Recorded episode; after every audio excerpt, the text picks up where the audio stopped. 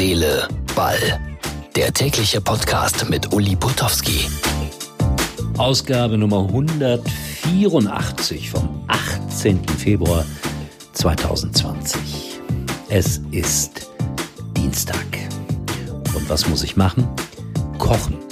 Und das auch noch öffentlich. War ja immer einer meiner großen Wünsche, eine Kochsendung zu machen. Und ich bin heute 14.45 Uhr bei Sonnenklar TV, einem meiner Lieblingssender, in der Küche und werde dort kochen. Also wenn ihr Zeit habt und wirklich nichts Besseres vorhabt, dann schaut mal rein um 14.45 Uhr.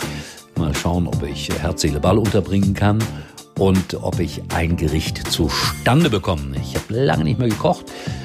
Bin eigentlich gelernter Koch, das ist die Wahrheit. Das habe ich mal gelernt vor 50 ähm, Jahren ungefähr. Und jetzt muss ich wieder in die Küche bei Sonnenklar TV. Was machen wir heute bei Herz, Seele, Ball? Wir reden ständig über Geld. Das ist so ermüdend. Aber es ist nun mal eines der Hauptthemen im Fußball. Wir kommen nicht daran vorbei. Äh, wir werden schauen nach äh, Paris, nach äh, Magdeburg und dann werden wir Herrn Guardiola hören, der etwas über Man City erzählt. Das also unsere Themen. Ich überlege, ob wir unseren Podcast umbenennen sollen in Herz, Seele, Geld. Nee, das wäre mir doch zu schade. Es bleibt dabei. Herz, Seele, Ball.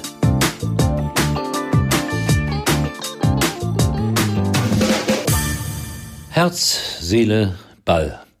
Mit welchem Geldthema soll ich denn anfangen? Wir gehen mal erst nach Magdeburg, denn es hält sich hartnäckig das Gerücht, dass dieser blau-weiße Verein demnächst ein weiterer Red Bull-Verein werden soll. Jetzt waren sie ja, die Fans in Magdeburg, immer gegen Retortenfußball und gegen Red Bull Leipzig.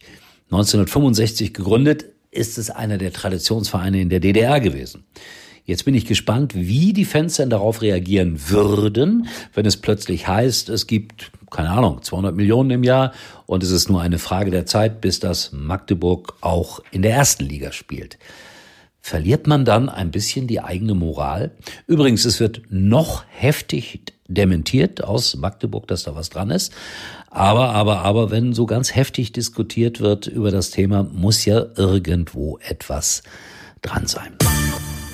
Ja, und äh, der große internationale Sportgerichtshof Kass will ganz, ganz schnell entscheiden, was jetzt mit Man City ist, ob es da eine Sperre gibt. Also die zwei Jahre stehen ja da im Raum oder ob das äh, irgendwie umgewandelt wird in eine große Geldstrafe. Man munkelt jetzt auch, dass es in äh, allerkürzester Zeit äh, PSG treffen könnte. Ich finde das ja gut. Also der Hintergrund ist ja, dass die sagen, wir bekommen, sagen wir mal, 200 Millionen von der Firma X als Sponsorengeld.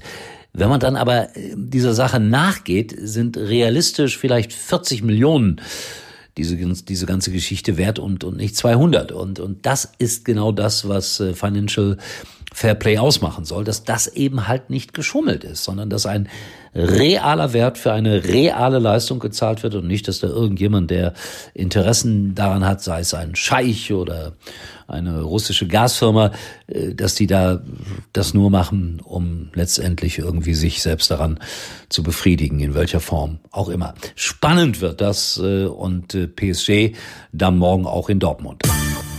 Was haben wir noch gefunden? Ach ja, Werder, unbeirrt halten sie an Florian Kofeld fest. Soll ich euch was sagen? Ich, ich, ich finde das gut. Ich finde das sogar sehr gut. Vielleicht wirklich diesen Weg zu gehen, ab in die zweite Liga. Äh, Florian Kofeld ist meines Erachtens nach ein wirklich guter Trainer und dann wieder aufsteigen. Er braucht dann nur besseres Personal.